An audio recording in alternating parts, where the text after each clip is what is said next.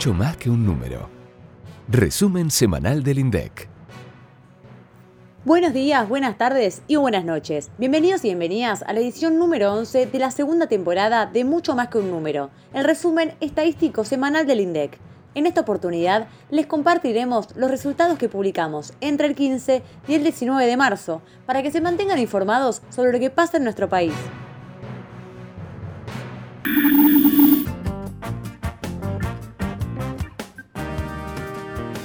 La semana pasada hablamos sobre el comportamiento de los complejos exportadores durante 2020, ¿se acuerdan? En este episodio volvemos a compartirte datos sobre lo que le vendemos al resto del mundo, pero desde otra perspectiva. El lunes presentamos el informe semestral del origen provincial de las exportaciones. Esta publicación tiene todo el detalle de lo que cada provincia le vende al mundo, desagregado por productos y por países de destino. ¿Sabés cómo fue en 2020 el ranking de exportaciones por provincia, Andy? El primer puesto lo ocupó la provincia de Buenos Aires, cuyas exportaciones alcanzaron los 19.428 millones de dólares, es decir, poco más de un tercio de las ventas nacionales. Y le siguieron en importancia Santa Fe, con exportaciones por 11.239 millones de dólares, y Córdoba, con 8.163 millones de dólares.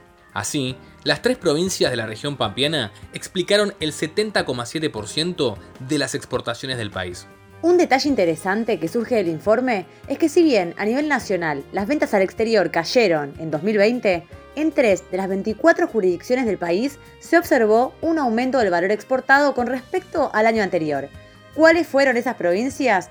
La Pampa, que subió 6,5% fundamentalmente por las mayores ventas de cereales y carne bovina, Santiago del Estero con un 0,6% de incremento en la exportación de cereales, de maíz y trigo, y Corrientes, que mostró un crecimiento interanual de 170%, impulsado por sus exportaciones de energía eléctrica. Para conocer en detalle qué exporta tu provincia, podés ingresar al informe cuyo enlace te dejamos en la descripción.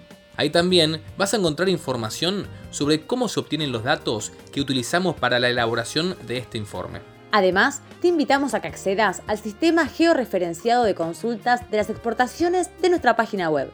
Solo tenés que ingresar a la categoría Estadísticas y en la subsección Geografía hacer clic en la opción Datos georreferenciados. Una vez en esa página hay que seleccionar la opción Origen Provincial de las Exportaciones o PEX. A través de este sistema vas a poder elegir la provincia de tu interés y filtrar la información por año país de destino y producto. Ahora, si querés analizar cómo evolucionó en el tiempo el perfil exportador de cada provincia, se encuentran a disposición las series anuales históricas desde 1993 para su descarga, que está en el sitio web, como siempre. Y si tenés dudas, nos escribís por mail al ces, ces y te ayudamos. Cambiamos de tema y nos metemos de lleno con las estadísticas de la industria farmacéutica en la Argentina del cuarto trimestre de 2020. Los datos surgen de una encuesta que se realiza a un panel de 58 empresas del sector para medir la evolución trimestral de las ventas de medicamentos. Por ejemplo, de la encuesta se desprende que en el cuarto trimestre de 2020 la facturación total de la industria farmacéutica creció 41,2% respecto del mismo trimestre de 2019 y alcanzó así los 97.075 millones de pesos. Y si tomamos la facturación de todo 2020, el incremento de las ventas fue de 50,3% anual. Si ponemos el foco en la facturación de la industria farmacéutica por país de origen de la droga madre entre octubre y diciembre de 2020, tres países concentran casi la mitad del total. La Argentina lidera el listado con un 18,9%. Pero ¿sabes qué países la siguen? La India con un 18,3% y Alemania con un 11,5%. ¿Querés saber además cómo fue la composición de esa facturación? Acá te lo contamos. Del total de 2020, el 63% correspondió a las ventas de productos nacionales al mercado interno, 29% a la reventa de medicamentos importados a nivel local y el 8% restante a las exportaciones. Esta semana conocimos además el valor de la canasta básica alimentaria y el de la canasta básica total correspondientes al mes de febrero. En el caso de la canasta alimentaria, la CBA, como la abreviamos en el INDEC, aumentó 3,6% en el mes y 46,4% en los últimos 12 meses. La canasta total, la CBT, mostró un aumento mensual de 2,7% y de 42,2% interanual. De esta manera, el valor de la CBA en febrero fue de casi 8 mil pesos, para ser exactos 7.953 pesos, y el de la CBT fue de 18.769 pesos. ¿Te acordás que estos montos son los que se utilizan como referencia para medir la pobreza y la indigencia, no? Porque claro, a partir de la CBA y la CBT lo que se hace es... No, Andy, no spoilees. El propio director del INDEC va a hacer referencia a este tema en su sección. Uy, entonces van a tener que esperar hasta el final del episodio, porque Marco Lavagna nos va a explicar cómo se calcula la pobreza e indigencia. Mientras, repasemos los resultados del índice del costo de la construcción. En febrero, el ICC, como lo llamamos en el instituto, mostró un incremento de 5% respecto de enero. La suba surge como consecuencia del aumento del 4,6% de los materiales y de 4,9% de la mano de obra. Sin embargo, el capítulo que más subió en el mes fue el de gastos generales, que incluye los gastos en alquileres de andamios, maquinarias y volquetes, por citar algunos ejemplos.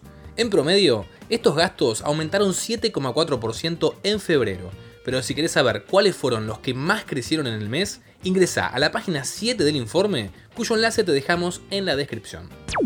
El último informe que difundimos en la semana fue el sistema de índices de precios mayoristas, también con los resultados de febrero. Entre los tres índices que forman parte de la publicación, se destacó la suba del índice de precios internos al por mayor, el IPIM, que registró un aumento de 6,1% respecto de enero. El IPIM que mide los precios de venta de fábrica de los productos, toma los valores de los bienes nacionales e importados. Recordá que este indicador se diferencia del IPC, que toma los precios que están en las góndolas de los comercios. Volviendo al IPIM, ¿te imaginas cuáles precios subieron más?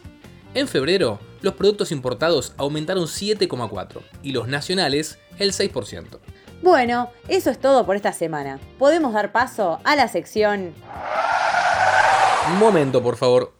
Antes de pasar a marco de referencia, nos gustaría compartirte un dato interesante que tuvo lugar esta semana.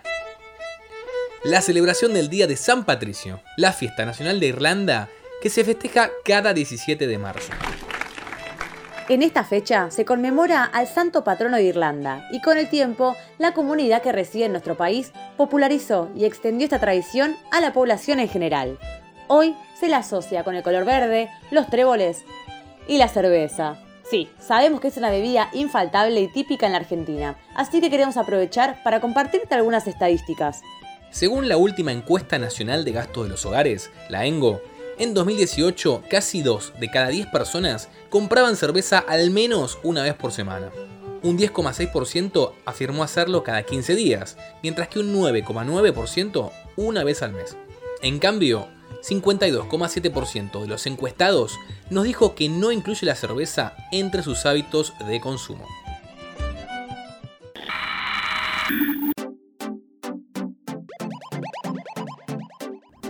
Llegamos a nuestra sección favorita, Marco de Referencia, un espacio donde ustedes son los protagonistas y el director del instituto, Marco Lavagna, responde sin intermediarios las consultas que nos hacen llegar semana a semana. Recuerden que pueden enviarnos un audio al 11 3206 7010 o contactarse a través de nuestras redes sociales oficiales en Instagram, LinkedIn, Facebook y Twitter. Arrancamos con las consultas de esta semana.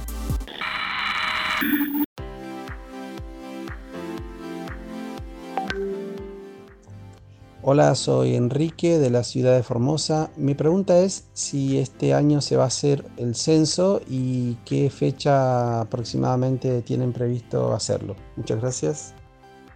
Gracias Enrique por la consulta. La verdad que nosotros también estamos ansiosos de poder anunciar cuándo va a ser la fecha que vamos a realizar el censo. Em, en el contexto de pandemia, un operativo de estas características, si lo hacemos de la forma tradicional, eh, si hace imposible. Para que se una idea, se requerirían 800.000 personas en la calle recorriendo todas las viviendas del país eh, y obviamente por la crisis sanitaria esto este, no es posible hoy eh, hacerlo. Esperemos que mejoren las condiciones este, para poder este, llevarlo adelante. Igualmente nosotros en todos estos meses estuvimos trabajando en las tareas presenciales y en alternativas para poder de una vez empezar con el proceso del censo. Seguramente en las próximas semanas, el próximo mes y medio, vamos a estar eh, presentando el primer producto del censo, que es el precenso de vivienda, que es un producto novedoso, y ahí seguramente también estemos dando más detalles de cómo vamos a llevar adelante el censo. Estamos buscando algunas alternativas innovadoras para poder efectivamente empezarlo este año, pero lo estamos terminando de trabajar y seguramente vamos a estar eh, comunicándolo próximamente. Así que eh, estate atento, eh, que va a haber más novedades próximamente. Gracias por la respuesta, Marco. Ahora te compartimos otra pregunta que nos dejaron a través de las redes. Y dice, ¿el porcentaje de indigencia está incluido dentro del porcentaje de pobreza? Es decir, si tenemos 35% de personas pobres y 3% de indigentes, ¿ese 3% está dentro del 35%? Bueno, agradezco esta pregunta porque siempre, siempre se genera confusión sobre este tema y está bueno para, aclararlo. Cuando nosotros hablamos de la población bajo la línea de pobreza, estamos incluyendo dentro de ese porcentaje a quienes se consideran indigentes también. Eh, la indigencia es una subcategoría dentro de la pobreza. Eh, de hecho, la población debajo de la línea de la pobreza, nosotros la distinguimos entre pobres no indigentes y pobres indigentes. Esto es como la distinguimos técnicamente. Eh, aprovecho ya para, ya que está esta pregunta, eh, repasar cómo es que hacemos la medición de pobreza en Argentina, que se hace a través de la valorización de una canasta básica. La canasta básica de alimentos, que esta es la canasta de eh, necesidades alimenticias mínimas este, que, una, persona tiene que, consumir, es la que define la línea de la indigencia. Después, cuando le sumamos eh, otros bienes y servicios, como pueden ser gastos de salud, alquiler, eh, transporte, ropa, etc., llegamos a lo que se denomina la canasta básica total. La canasta básica total es la que determina la línea de la pobreza. Es decir, que eh, si no llega a tener un ingreso lo suficiente para cubrir la canasta básica total, pasa a formar eh, parte de la población bajo la línea de pobreza. Pero si a su vez no le alcanzan los ingresos para cubrir la canasta básica de alimentos, es ahí donde pasa a ser parte de la indigencia. Espero que haya quedado claro.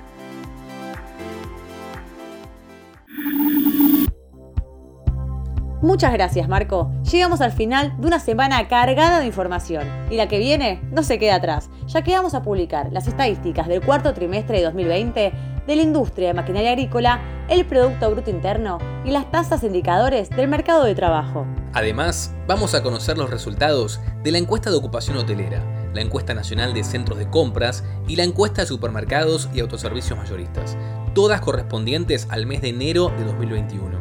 Y por si esto fuera poco, también difundiremos los datos del intercambio comercial argentino de febrero y la publicación de estadísticas de productos industriales. Así que los esperamos el viernes que viene y recuerden prestar atención que las estadísticas están en todos lados y en mucho más que un número se las contamos.